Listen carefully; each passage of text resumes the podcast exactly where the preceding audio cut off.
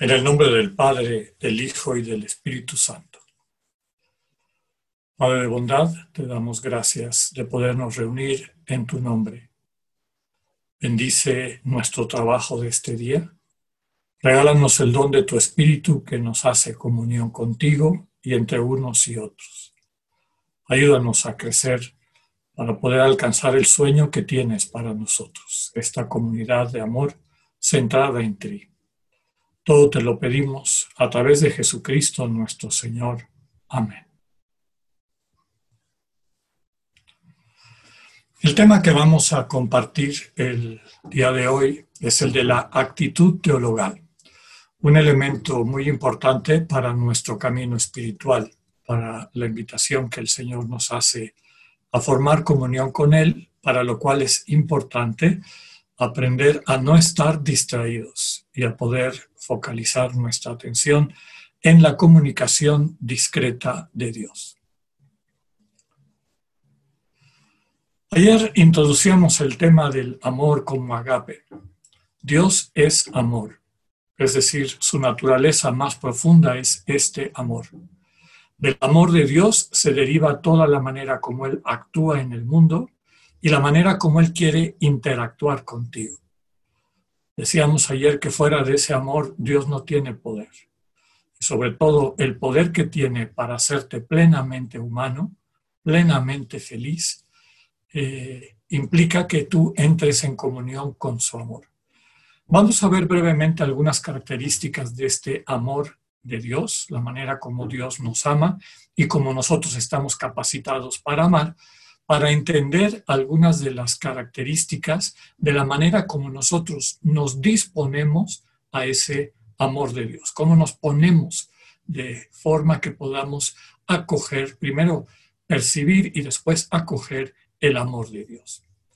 Lo primero que tenemos que decir eh, sobre el amor divino eh, es que el que nos enseña a amar es Dios.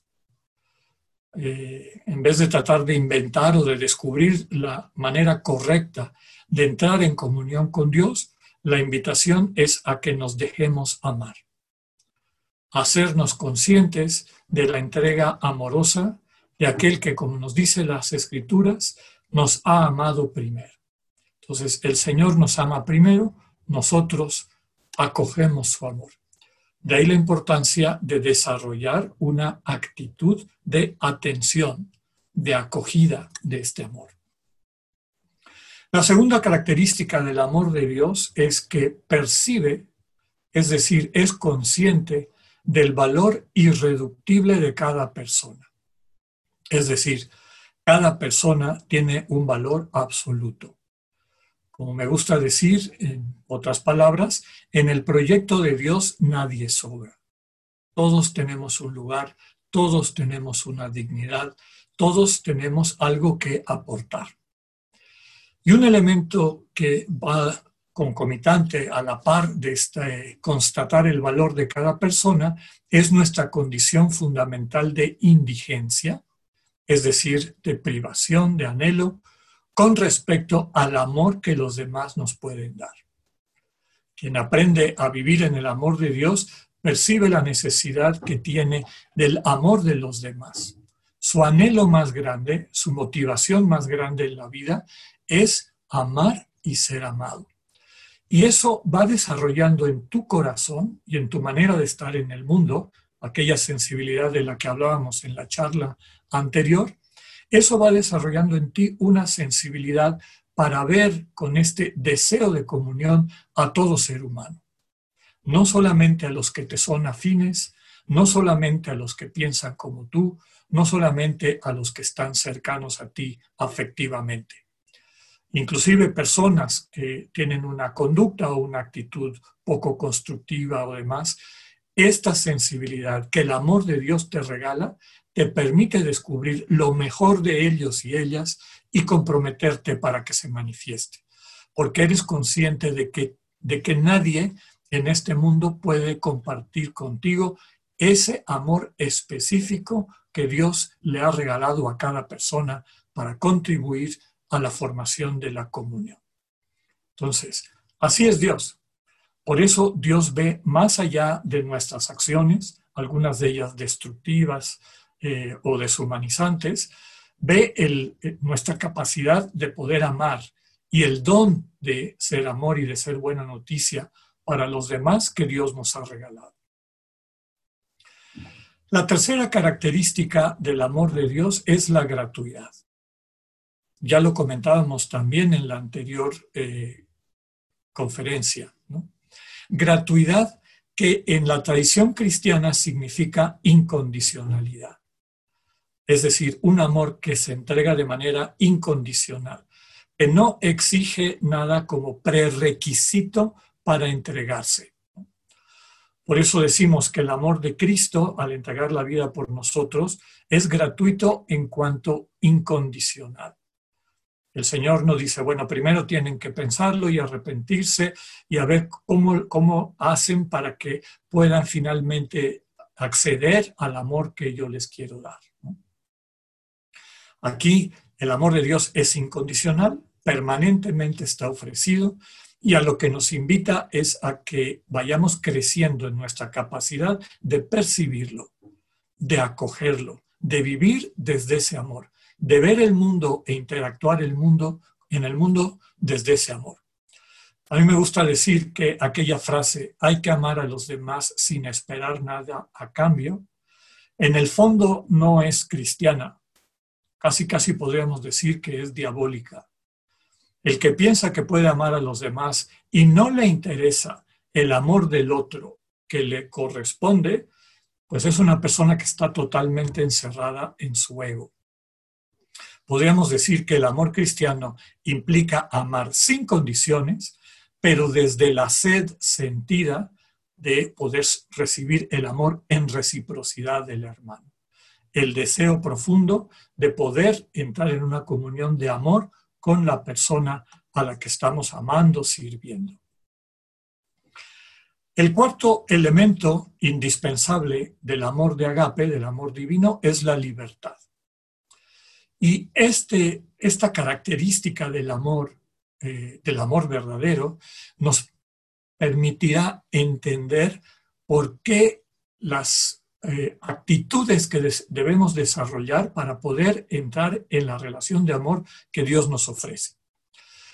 Para que el amor sea divino, para que verdaderamente sea amor de agape, aquel que nos permite ser uno con los demás y con Dios, sin división y sin confusión, nuestra respuesta de amor debe ser libre.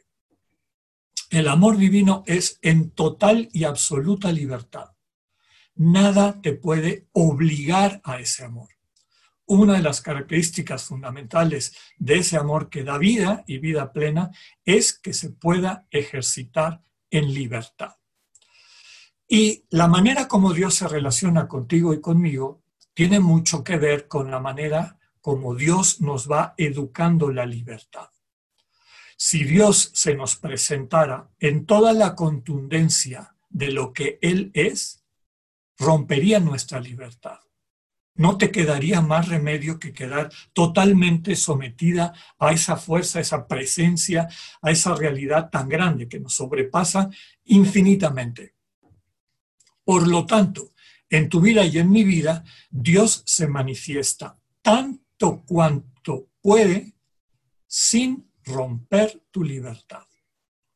Y por eso siempre siempre quedará la posibilidad de que tú le digas sí o le digas no a esta relación de amor con Dios. Y por eso decimos que Dios permanece discreto. Dios te invita, Dios manda mensajes discretos. En la medida en que tú utilizas esa libertad para abrirte, para decir, aquí estoy, Señor, tu siervo te escucha, aquí estoy, Señor, dame una palabra de vida, empieza uno a percibir que esa presencia que ha sido discreta a lo largo de toda la vida va tomando cada vez más fuerza. Por lo tanto, es muy importante entender que Dios se va a manifestar en tu vida tanto cuanto puede sin destruir tu libertad. Y por eso siempre es discreto. Hasta que lo invitas, no entra. No se impone, no, no, no te obliga, porque en ese momento quedaría destruida tu libertad y te dejaría incapaz para el sueño de Dios, que es el que entres en una relación de amor con Él. Relación de amor en la cual la libertad es fundamental. Recordemos que cada vez que hablamos de esta relación de amor con Dios, estamos hablando también de la relación de amor a la que Dios nos invita con todos nuestros hermanos y hermanas. Además de la libertad fundamental para esta relación con Dios, es muy importante creer, eh, eh, crecer perdón, en la conciencia de nuestra identidad personal en Cristo, es decir, nuestra manera particular de amar, lo que en la espiritualidad ignaciana se conoce como una vocación personal. Hay un buen número de personas participando en este retiro. No hay dos de ellas que sean iguales. Algunas personas pueden tener eh, una capacidad organizativa muy grande, otros son más creativos, otros son más este, eh, dados a percibir las necesidades de los demás y poderlas atender. Hay otros que tienen muy buen humor, hay otros que tienen habilidades musicales, artísticas, etc. No hay dos personas iguales. El amor en este mundo se concreta de una forma eh, encarnada. Es decir, amor no es una vaguedad. Tú y yo y todas las personas tenemos una forma particular de amar basada en los dones y talentos que Dios nos ha dado. De ahí la importancia en el camino espiritual de ir recuperando los dones que Dios nos ha dado. Para dos cosas. No perder el tiempo en pretender hacer lo que no me toca, porque no tengo los dones para eso, y no desperdiciar mi tiempo en el uso de los dones que sí tengo y que Dios me ha dado. Este ejercicio, que no es parte de nuestro retiro, es fundamental, por ejemplo, en los ejercicios ignacianos, en los ejercicios de San Ignacio y en la elección de la vocación personal. Eh, en algún momento de la vida les recomiendo eso. Como adelanto, pueden ustedes empezar a hacer una pequeña lista de lo que la gente les ha devuelto que recibe de ustedes. Oye, muchas gracias por este, tu presencia, muchas gracias por ayudarme a resolver este problema, muchas gracias por tu sensibilidad, oye, qué lindo tocas la, guitarra, etc. Podemos hacer una especie de inventario de estos dones, capacidades que Dios nos da para concretar, para encarnar el amor. El sexto elemento importante del amor es la disposición, es decir, estar dispuesto a padecer, a asumir el dolor. El que no quiera padecer no puede amar. El amor es más grande que el padecimiento, pero el padecimiento implica el estar dispuesto a caminar con aquel que está pasándola difícil, con aquel que está padeciendo. Implica con padecer. La misericordia, que literalmente significa tener un corazón para el que está sufriendo, implica antes la compasión, el poder sentir con el otro. Fíjense que no pongo sufrimiento, pongo padecer y no pongo asumir el sufrimiento, sino asumir el dolor. ¿Qué quiere decir esto? En el lenguaje contemporáneo de las ciencias de la conducta, el sufrimiento se utiliza para describir un dolor neurótico, es decir, un dolor aumentado por mis propias heridas, por mi pasado, por mis cosas. El, amor interpersonal, este amor de agape, el amor divino, implica estar dispuesto a compartir el dolor del hermano, no así eh, el dejarnos llevar o anular por un sentimiento neurótico de sufrimiento, que en un porcentaje muy alto implica una distorsión fundada en nuestras heridas. Cuando Dios te sostiene con su amor, desde luego que te va a doler lo que le pasa a tus seres queridos. Te va a doler las situaciones que en tu vida impidan que vayas creciendo en comunión y amor. Pero eso no te va a anular como el sufrimiento.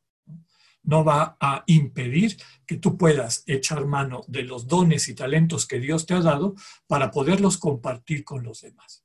Entonces, aquí la invitación es a la disposición a padecer, a asumir el dolor que implica estar, acompañar a otras personas. Las dos últimas características del amor divino es lo que llamamos humildad y pobreza, desde luego no, no tienen un referente mundano. El mundo eh, tiene una visión y una manera de entender la humildad y la pobreza. Desde la perspectiva cristiana, la visión es muy distinta.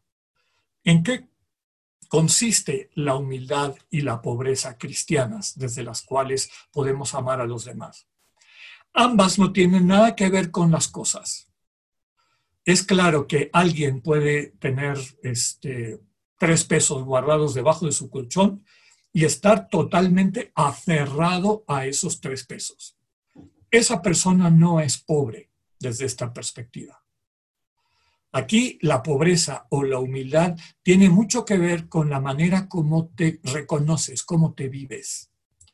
Y para alcanzar lo que nos permite ser realmente humildes y pobres está el cultivo de la nada ahorita vamos a explicarla con un poquito más de detalle, propio de la oración contemplativa. ¿A qué queremos decir nada? Desde pequeños nosotros hemos ido construyendo una identidad. Y esa identidad tiene mucho que ver con nuestros logros, con nuestros méritos, con lo que nos vamos ganando, etc. Tristemente eso lleva a opacar o a dificultar el percibir que lo que nos hace ser lo que somos, en el fondo es un acto de amor. Lo que le da sentido y seguridad a tu vida es percibir que Dios está contigo, que su presencia amorosa nunca te va a faltar. Y entonces descubres, yo estoy vivo ahorita porque Dios me está amando. Si Dios no me amara, yo no sería nada. Si hay una serie de elementos que tengo para echar en juego, en el fondo son dones que Dios me ha dado. Todos son dones, son regalos. Y en la medida en que nos vamos adentrando en esta atmósfera de la gratuidad de Dios, de que todo es don, no son riquezas, son dones, dones que acojo, aprecio y así como los he recibido, los comparto con los demás, empieza a crecer en mí la humildad. ¿En qué consiste la humildad? Que no tengo que exigirle a nadie que me reconozca, a nadie que me rinda, eh, rinda pleitesía. No necesito crear una imagen que le dé seguridad a mi vida. Mi seguridad es percibir este amor gratuito que permanentemente recibo.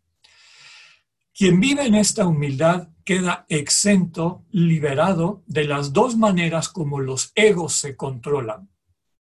Los egos se controlan mutuamente a través de el insulto y como me da miedo o como siento que el insulto de las otras personas me puede destruir, trato de defenderme o evitarlo en la, en la medida posible. Y la otra manera es la adulación que me den por mi lado, etc. Tanto el insulto como la adulación son eh, mecanismos de control. La persona que vive sostenida por este amor de Dios, y acuérdense lo que comentábamos en la charla anterior, amor de Dios que se renueva día con día, de ahí la importancia de la práctica diaria de la oración, del encuentro con Dios, el que día con día vuelve a experimentar que Dios le sostiene, que Dios es su fortaleza, su dignidad, el sentido de su vida, por este amor increíble, inesperado, infinito, que vierte en ti en cada momento, quedas exento. Si alguien te insulta, no hay ningún lugar donde ese insulto se pueda quedar. Si alguien te adula, tampoco hay un lugar donde eso se pueda quedar. Estás realmente libre. Eh, no, no se te puede manipular a través de esos sentimientos. Muy diferente es cuando percibes que alguien te ama como Dios te ama. Esas son otras las cosas que el Señor nos enseña en la oración. Cuando una persona se acerca a ti y te ama de esa manera, lo percibes. Y eso sí lo acoges porque eso te alimenta. El insulto y la adulación no alimentan, te destruyen, te manipulan, como les decía, te encierran en ti mismo. La pobreza es algo similar, pero ahora no vinculado a mi imagen, sino vinculado a las cosas que tengo bajo mi control o bajo mi administración. Yo puedo considerar que eso que tengo es mi propiedad y pobre de aquel que me la quiera quitar. Por lo tanto, aunque pareciera que yo tengo control de esas cosas, en el fondo esas cosas me están controlando a mí. Un ser humano pleno es libre de cara a esto. A nada le dice mío. Es decir, todo es un don que Dios nos da y ese don lo administro de tal manera que se convierta en bendición para los demás y para mí. No hay ningún apego relacionado a las cosas o inclusive los talentos y demás que Dios me ha dado. Entonces, la verdadera pobreza y la verdadera humildad no son cuestiones externas, son cuestiones internas. Habiendo dicho esto, vamos ahora a meternos eh, completamente en el tema de nuestra charla, que es la actitud teologal. El Dios discreto, y acabamos de explicar por qué es discreto, o sea, entra en tu vida tanto cuanto tú lo puedes recibir sin romper tu libertad. Entonces, tu relación con Dios siempre va a implicar que le digas sí, sí quiero, sé parte de mi vida. Aquí estoy para encontrarme contigo. Mi voluntad, mi libertad me lleva a eh, abrir mi corazón, mi conciencia, a acoger tu presencia y tu, comunicación. Entonces, el Dios discreto requiere una actitud de nuestra parte para ser percibido. Esta actitud se, conoce con nombre técnico de actitud teologal o disposición vital para recibir la comunicación del trascendente. Recuerda que disposición es de qué manera te pones. Eh, como solemos decir, oye, esta persona tiene una actitud muy negativa, es decir, que ve el mundo, se pone frente al mundo de una forma negativa, como también hay otros que se ponen de una forma positiva. ¿Cómo me pongo frente a Dios? Esa es la actitud teologal. Hay que subrayar que la actitud teologal, eh, su fundamento está en la naturaleza revelada de Dios. Dios no es una cosa, ni siquiera una cosa sagradísima o grandísima o como le queramos decir. Dios es una persona. Y las personas solamente entran en relación unas con otras donándose, es decir, amándose. Por lo tanto, si queremos acercarnos a Dios como cosa, el Dios vivo y verdadero desaparece. Y no por capricho o por quererte castigar, porque no le queda otro remedio. Si tú te acercas a Dios, por ejemplo, tratando de manipularlo, tratando de hacer algunas cosas para que Dios haga otras. Nada, Señor, te voy a, te voy a rezar 45 Padres Nuestros, pero necesito que me hagas tal cosa. Ese tipo de actitudes a los que te lleva es a que, a que te quedes hablando contigo mismo. Cuando nosotros nos acercamos a Dios tenemos que tratarlo como persona. Recordemos lo que veíamos en la última charla. Al Señor siempre le manifestamos con honestidad y transparencia cómo estamos y qué queremos. Pero como es una relación de amor con nuestro Padre, una relación de amor con nuestro Señor Jesucristo, una relación de amor con el Espíritu que nos vivifica, una vez que comunicamos lo que tenemos que decir, guardamos silencio, esperando la palabra de vida que Dios nos contesta. Veremos ahorita que la actitud teologal describe la manera como tú y yo guardamos ese silencio, que tristemente no se enseña, debería ser la primera, eh, ¿cómo se llama? La primera actitud o, la primera enseñanza en los procesos catequéticos. Cómo guardar un silencio atento para que Dios pueda contestarte, te pueda transmitir su mensaje. Esta actitud teologal, como todas las actitudes, es una sola realidad. Eh, es decir, no es que tenga un montón de partecitas que a ver cómo entran, sino que es una manera de estar. Y podemos describirla brevemente como la manera de estar atenta y en acogida. Atento a lo que Dios me quiere decir y acogiendo, recibiendo lo que Dios me quiere decir. Pero para que la entendamos, vamos a describir ahorita ocho características importantes de esta actitud teológica. Por favor, no te confundas ni te desesperes eh, tratando de eh, entender absolutamente todo esto y mucho menos eh, el tratar de, manipularlo o de manejarlo. Poco a poquito, en la medida en que te vas adentrando en ese camino de la oración contemplativa, estos ocho elementos aparecen solos y empiezan a trabajar en conjunto. Entonces, el primero, cultivo de la soledad y el silencio. Es decir, ejercitar nuestra capacidad de escucha. Todos nosotros lo hemos vivido. Si quieres comunicarle algo importante a una persona que amas, buscas invitarla, llevarla a un lugar donde esté solo, no un lugar donde haya muchas distracciones o ruidos, porque ¿qué es lo que tú quieres? Encontrarte que te entienda lo que le quieres decir y que a su vez tú puedas percibir, entender lo que la otra persona te quiere decir. Entonces, la soledad y el silencio en la oración contemplativa cristiana no son fin, son un medio. Es decir, es la atmósfera para poder encontrarme con aquel que estoy buscando, que es Dios, la presencia de Dios en mi vida. Uno de los problemas que tenemos, y que es lo que les pongo ahí, es que nuestras vidas son normalmente dispersas. Andamos en 40 cosas al mismo tiempo y en realidad en ninguna. El amor a la manera de Dios implica que estés total y absolutamente para la persona que estás amando. Cuando estás amando a una persona como Dios ama, no existe otra cosa. Todo tu ser, toda tu conciencia, toda tu persona, toda tu realidad está focalizada en aquel, aquella a quienes estás amando. Y la maravilla es que Dios te ama así.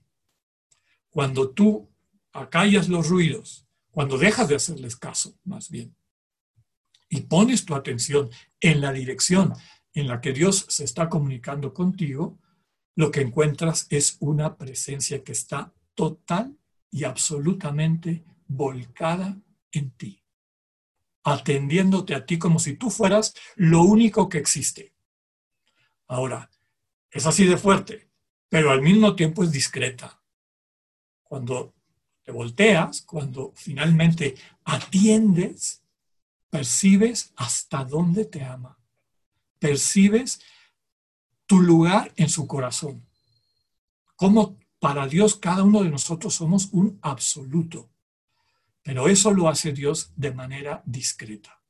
Por eso buscamos soledad y silencio para poder atender bien a Dios. Y eso nos lleva al segundo elemento, que es esta atención correcta. La recuperación, la rehabilitación de nuestra capacidad de percibir, de nuestra capacidad de captar eh, la manera como Dios se nos está comunicando. Les pongo aquí rehabilitar porque en el fondo nosotros nacemos con esa capacidad. Todos nosotros hemos percibido cómo los, los bebés interactúan con el mundo. Un bebé es percepción absoluta. O sea, están absorbiendo como esponjas todo lo que les rodea. Atentos, eh, interpretando, eh, acogiendo, tratando de interactuar con aquello que les rodea. Si están con un juguete, están completamente con ese juguete. Si están viendo una persona, están atentos a lo que esa persona está haciendo. A lo largo de nuestra vida perdemos esa capacidad de percepción. Dejamos de vivir en el aquí y ahora, como vivíamos cuando éramos bebés, y empezamos a vivir en el pasado y en el futuro que son productos de nuestra mente. Estamos siempre pensando qué voy a hacer, cuáles son mis pendientes, qué es lo que toca hacer después. Y siempre estamos eh, vinculados al futuro y esas distracciones del futuro te impiden estar aquí y ahora. A veces las distracciones no son del futuro, son del pasado. ¿Cómo es posible que haya hecho esto? ¿Cómo es posible que me haya dicho tal cosa? Y la próxima vez que me estamos eh, perdidos en el pasado, que no existe, solo existe en tu cabecita, es decir, en estas fabricaciones de tu mente, y esas fabricaciones de tu mente del futuro y del pasado te impiden estar aquí y ahora.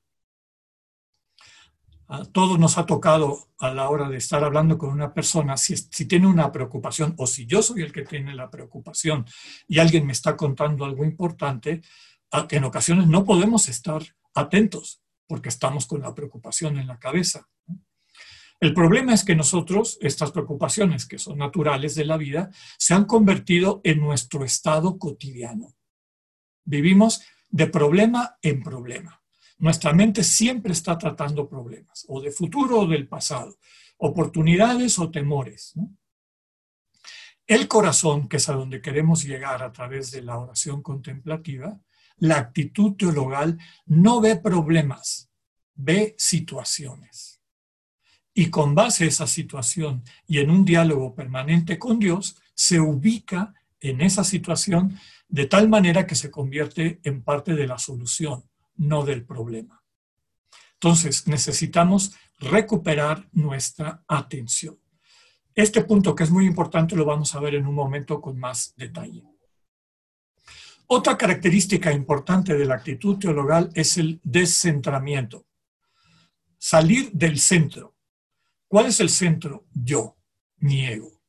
Estar oyendo todos los dictámenes de mi ego y estar actuando permanentemente a través de los dictámenes de este ego. En la oración contemplativa hacemos el ejercicio de suspender nuestra atención permanente al rollito que tenemos en la cabeza, a nuestros temores, a nuestros anhelos, a nuestras cosas, y realmente guardar silencio y ver, atender que está.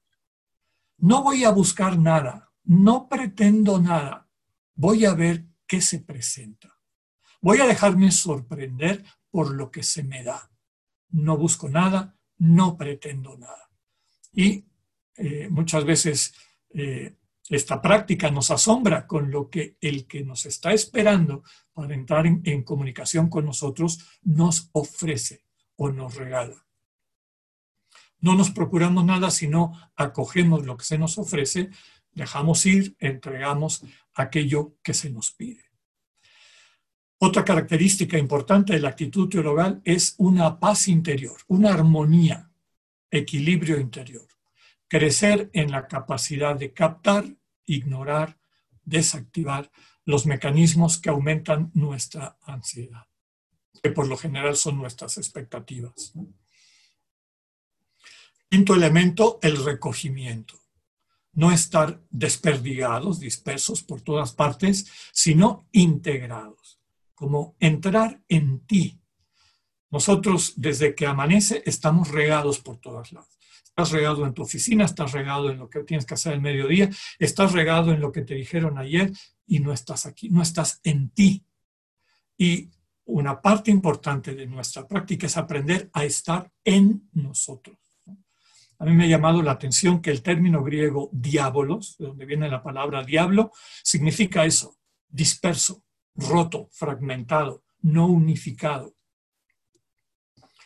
Sexto, confianza.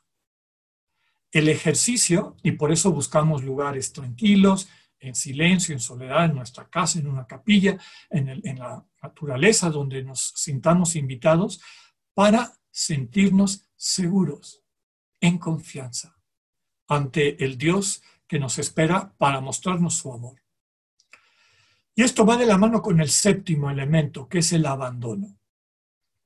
En confianza, porque confío en ti, me pongo en tus manos, me entrego en tus manos, en la confianza de que tú me llevarás, tú me sostendrás, tú me darás las, eh, lo que necesito para moverme en la dirección de la vida plena, de la vida en el amor a la que tú me invitas.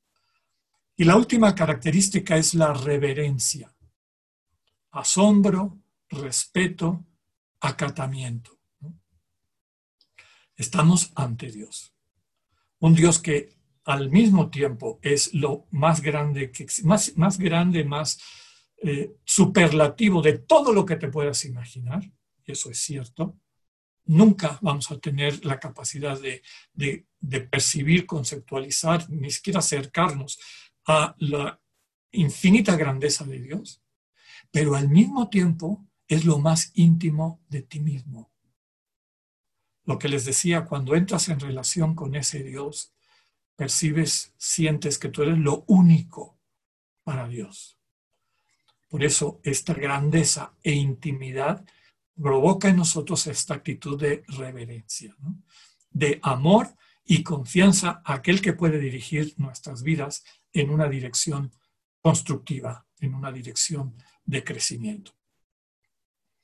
Vamos a volver a la atención, que es muy importante. Les comentaba que muchos de nosotros hemos dejado de poder atender correctamente. Y les pongo esta tira de Mafalda para describir el tipo de atención que estamos describiendo.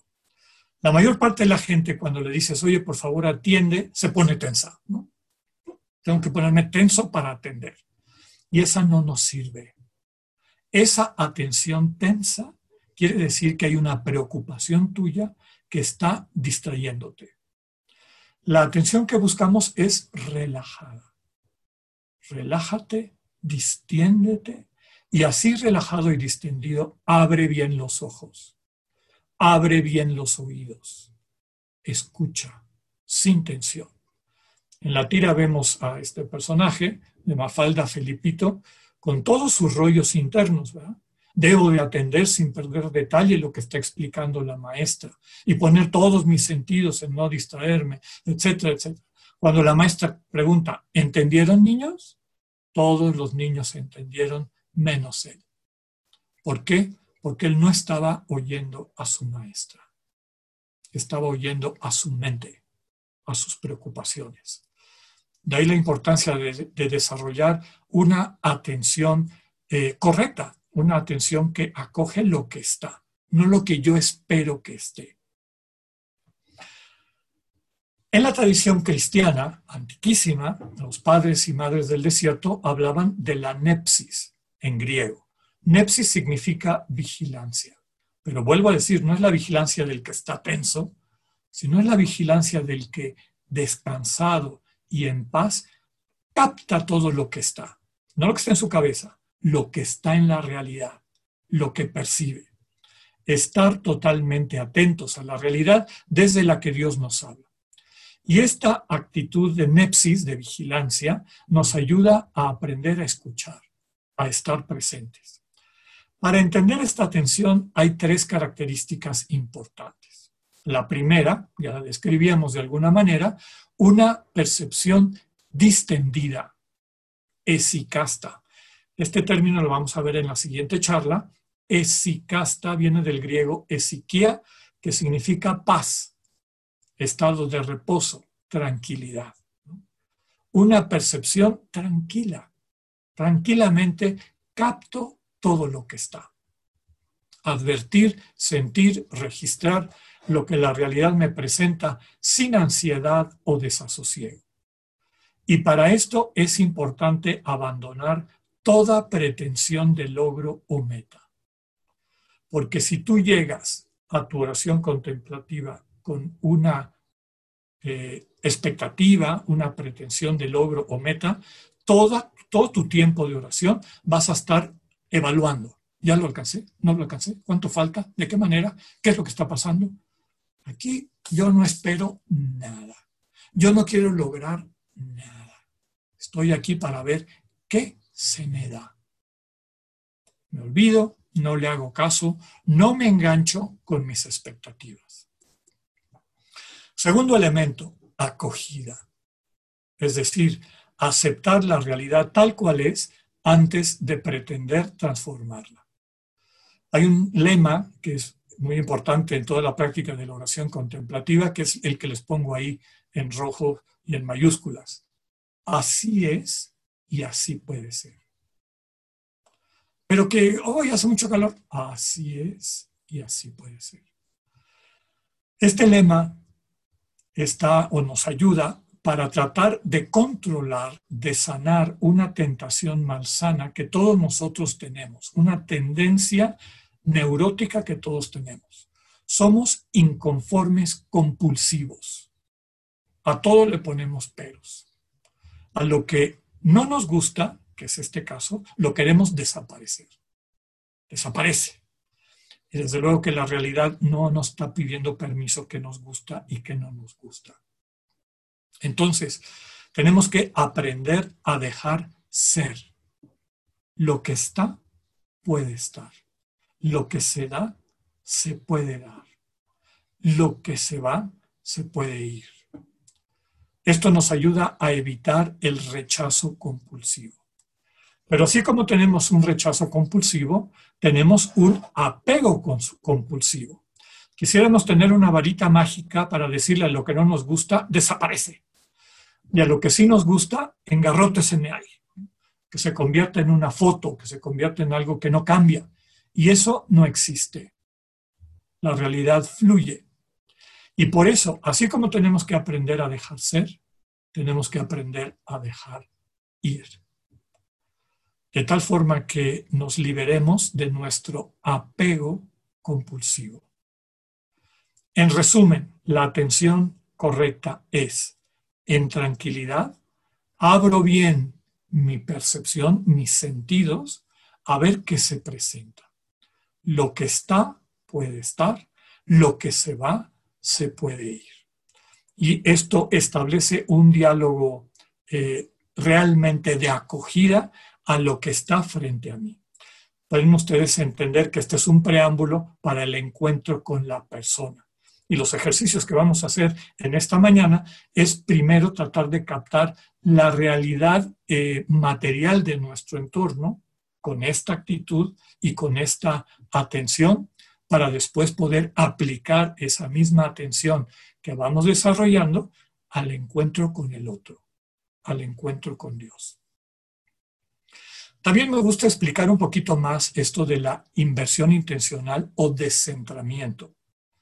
Dejar de hacerle caso a mi rollo, al rollo de mi cabecita, que constantemente me está este, exigiendo cosas y demás, para asombrarme con lo que la realidad, lo que está, lo que eh, mi entorno me ofrece, lo que el mundo creado por Dios que está alrededor de mí me entrega.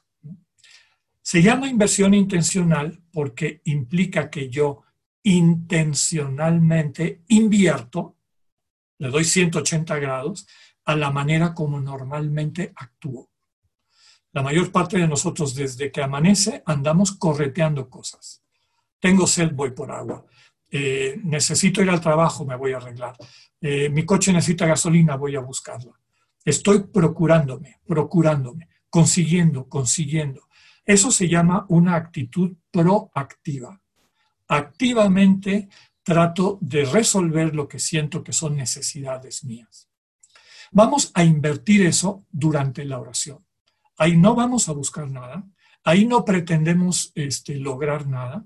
Vamos simple y sencillamente a ponernos en actitud de recibir lo que se nos da, lo que se nos regala. Para entender esto me gusta este texto de la primera carta de Juan. El amor consiste no en que nosotros hayamos amado a Dios, sino en que Él nos amó primero. En el fondo, esta, eh, esta frase de Juan lo que nos está diciendo es que Dios es nuestro maestro en el amor. En este amor eh, es el que nos lleva a la vida eterna, el amor de agape. Recordemos lo que decía Pablo, todo lo que yo haga sin este amor no sirve de nada. Con este amor, hasta lo más pequeño que yo haga se convierte en vida. Una sonrisa, una palabra de apoyo, transmite ese amor y esa vida que viene de Dios. Entonces, si quieres llegar a esa meta, a ese sueño que Dios tiene para ti, tienes que dejarte enseñar. No se trata de que tú descubras el hilo negro. Mejor cállate, pon atención y deja que Dios se vuelva tu maestro. No pretendemos conocer a Dios, sino acoger la manera como somos conocidos por Dios. No pretendemos amar a Dios, sino ponemos toda nuestra atención en percibir cómo Dios nos ama, vivirnos amados. Ya decíamos que implica entregarnos a esta presencia que nos convoca, que está ahí esperándonos y que cada vez que nosotros hacemos este o cultivamos, nos acercamos a Él con esta actitud teologal, empieza a transmitirnos la vida que nos quiere dar. Todos nosotros pasamos en la vida por tres etapas. Una etapa reactiva, reactiva quiere decir cuando todavía no desarrollamos nuestra capacidad de programar, planificar nuestra vida. Los bebitos, los niños pequeños son reactivos. Estímulo, respuesta, estímulo, respuesta. Es decir, una reacción automática sin pensar mucho. Los perritos son así también. Si te vas de viaje y le dejas a tu perrito en el plato la comida de una semana, se la va a comer el primer día. No tiene esta capacidad de planear, de programar. Eso lo desarrollamos en un momento de nuestra vida en que nos vamos haciendo proactivos, lo que dijimos. Planeamos, tenemos metas, vamos actuando y trabajando de tal manera que alcancemos las metas que buscamos. Pero la plenitud de nuestra condición humana, de nuestra dignidad de ser imagen de Dios, implica el cultivo de la actitud contemplativa. Y esa es la que vamos a desarrollar aquí. No pretendo buscar, sino que con toda atención y cuidado estoy atento a percibir lo que se me ofrece, lo que se me da. Así vamos a desarrollando, vamos desarrollando la actitud esicasta. Esicasta que significa estado de tranquilidad, de paz o de reposo propio de quien recibe la vida como don, lo que decíamos anteriormente. No pretende quedarse con nada porque el don es permanente, el don siempre te encuentra. Este amor es renovado cada vez que voy en su búsqueda. Durante la mañana vamos a realizar una serie de ejercicios prácticos para desarrollar la atención.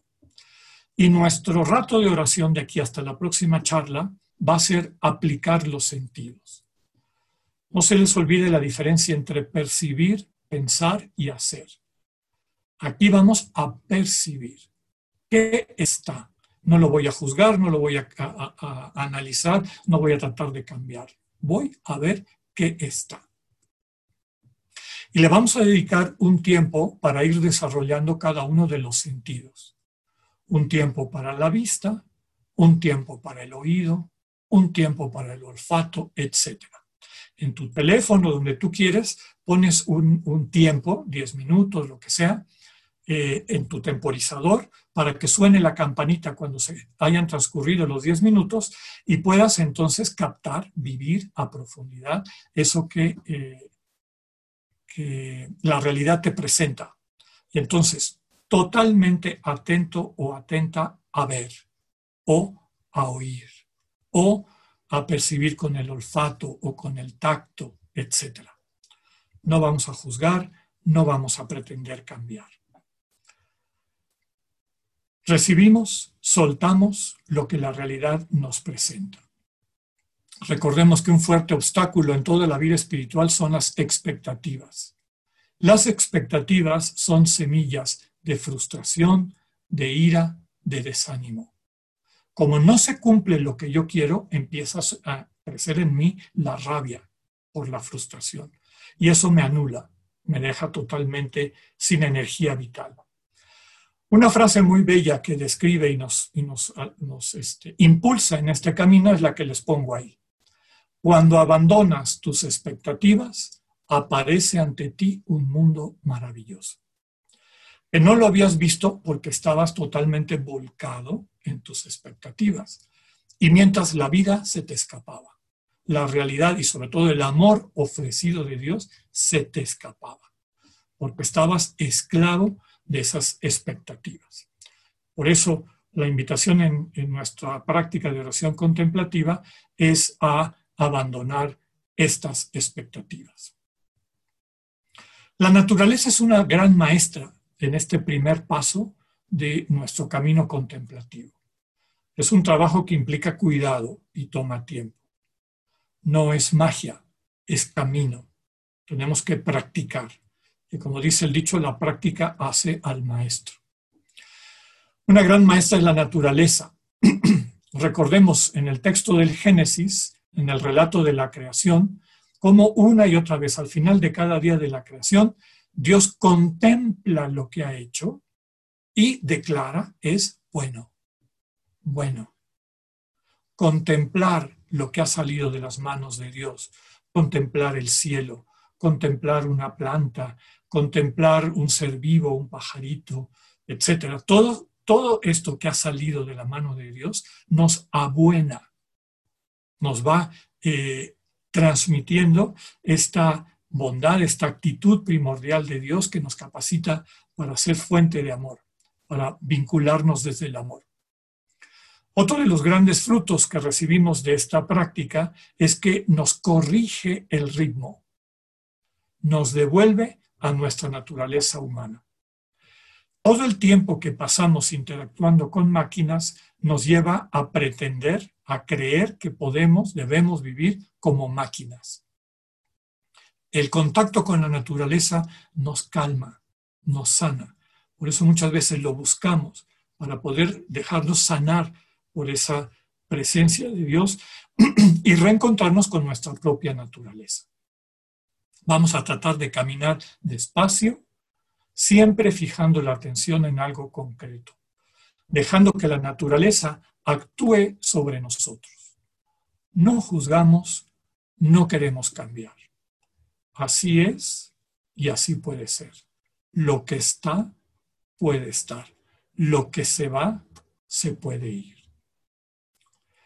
Y ya para terminar, el problema de las distracciones. Todos nosotros en esto, en la vida, en la cotidianidad y también en nuestro deseo de prestarle atención a Dios, tenemos el problema de las distracciones. Literalmente distracción es que algo te, tracciona, algo te jala lejos de donde estás por más buena intención y deseo y hambre y entusiasmo que tengamos por la práctica de la contemplación en la naturaleza, a lo mejor al minuto de estar contemplando lo que hayas decidido a través de la vista o del oído o del olfato, te va a venir un pensamiento. Oye, pero el lunes acuérdate aquel trabajito que tenías que hacer. Y entonces nos distrae, nos saca de la atención y nos lleva a otro lugar. Bueno, lo primero que tenemos que decir es que las distracciones no son algo raro. Eso que estás viviendo, tú lo vivimos todos.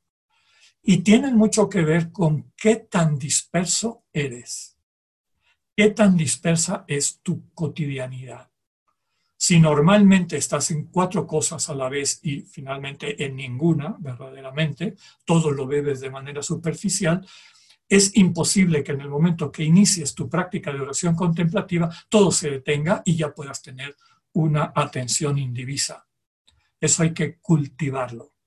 Hay que tratar de hacer que realmente se concrete, se vuelva, se vuelva realidad a través de la práctica, práctica, práctica. Concentrarse, focalizar. Les decía, por lo tanto, es natural que al empezar la vida de oración tengamos muchas distracciones. Es una inercia.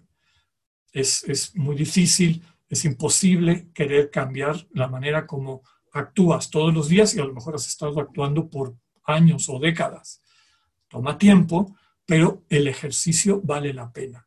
Y desde el primer momento vas a empezar a percibir este cambio interior de actitud, de manera de estar en el mundo. Lo que les pongo aquí es muy importante. Las distracciones te destruyen, te sacan de la oración de dos maneras. Una es si eh, les haces caso y te dejas llevar por ellas, pero también si te molestas. Si te estás peleando constantemente con tus distracciones, estás distraído. Entonces, es importante bajar la tensión y la pretensión y las expectativas. ¿no? debemos preocuparnos ni molestarnos si tenemos distracciones.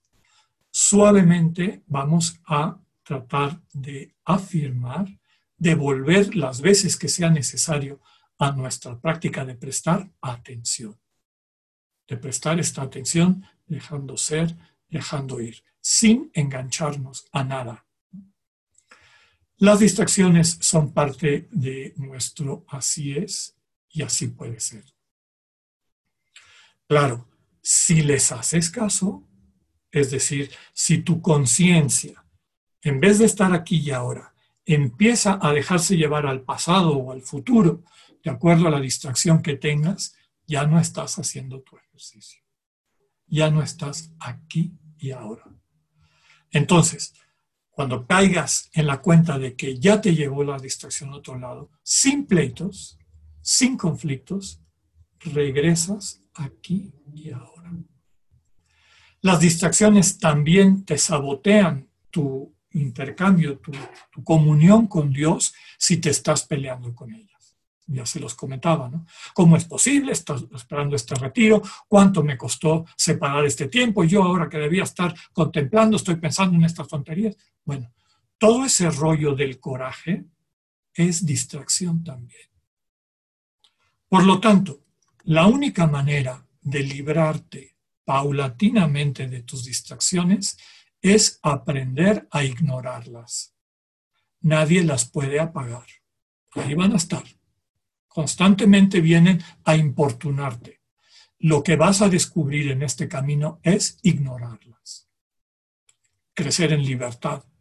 Caer en la cuenta que tú eres más que tus pensamientos.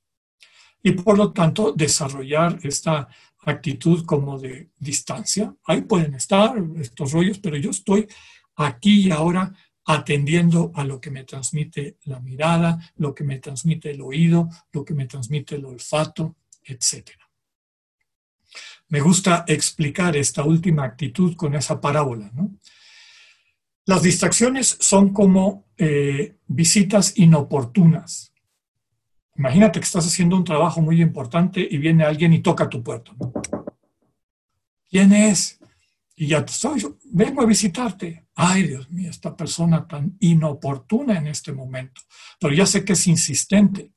Puedo perder el tiempo peleándome con ella, perder el tiempo eh, volcándome totalmente a lo que me quiera decir, o lo más eh, conducente o útil es lo que les pongo aquí abre la puerta, qué bueno que viniste, es un gusto que estés aquí, pasa, toma asiento, en este momento no te puedo atender, estoy haciendo un trabajo, tan, tan pronto termine, te atiendo y vuelves a tu trabajo. Si a los cinco minutos la persona, oye, fíjate que qué bueno que estás aquí, ponte cómoda, ponte cómodo, ahorita no te puedo atender. Cuando termine, regreso contigo. Y regresas a tu práctica contemplativa. Pues ahora vamos a tener un tiempo dedicado a esta oración en la naturaleza, estar aquí y ahora ante lo que te presenta la realidad a través de tu mirada, a través del olfato, etc. Ya les comentaba, pon en tu, en tu teléfono, en el temporizador, 10 minutos, 15 minutos, lo que tú le quieras dedicar a cada sentido. Por cierto, cuando ejercites los sentidos que no son la vista, les recomiendo siempre que cierren los ojos, porque la vista jala, jala la atención de la conciencia. Entonces, cuando cierran los ojos, los otros sentidos se agudizan y es, es factible que puedas oír más, olfatear más. Nunca puedes apagar los otros sentidos, siempre están ahí. La cuestión es a cuál de ellos les presta atención tu conciencia. Y eso es lo que vamos a ejercitar ahora. Pues que el Señor de la vida y su Espíritu nos conduzca en esta práctica como preparación para la apertura y el encuentro indiviso al Dios que se nos comunica con su amor. Que así sea.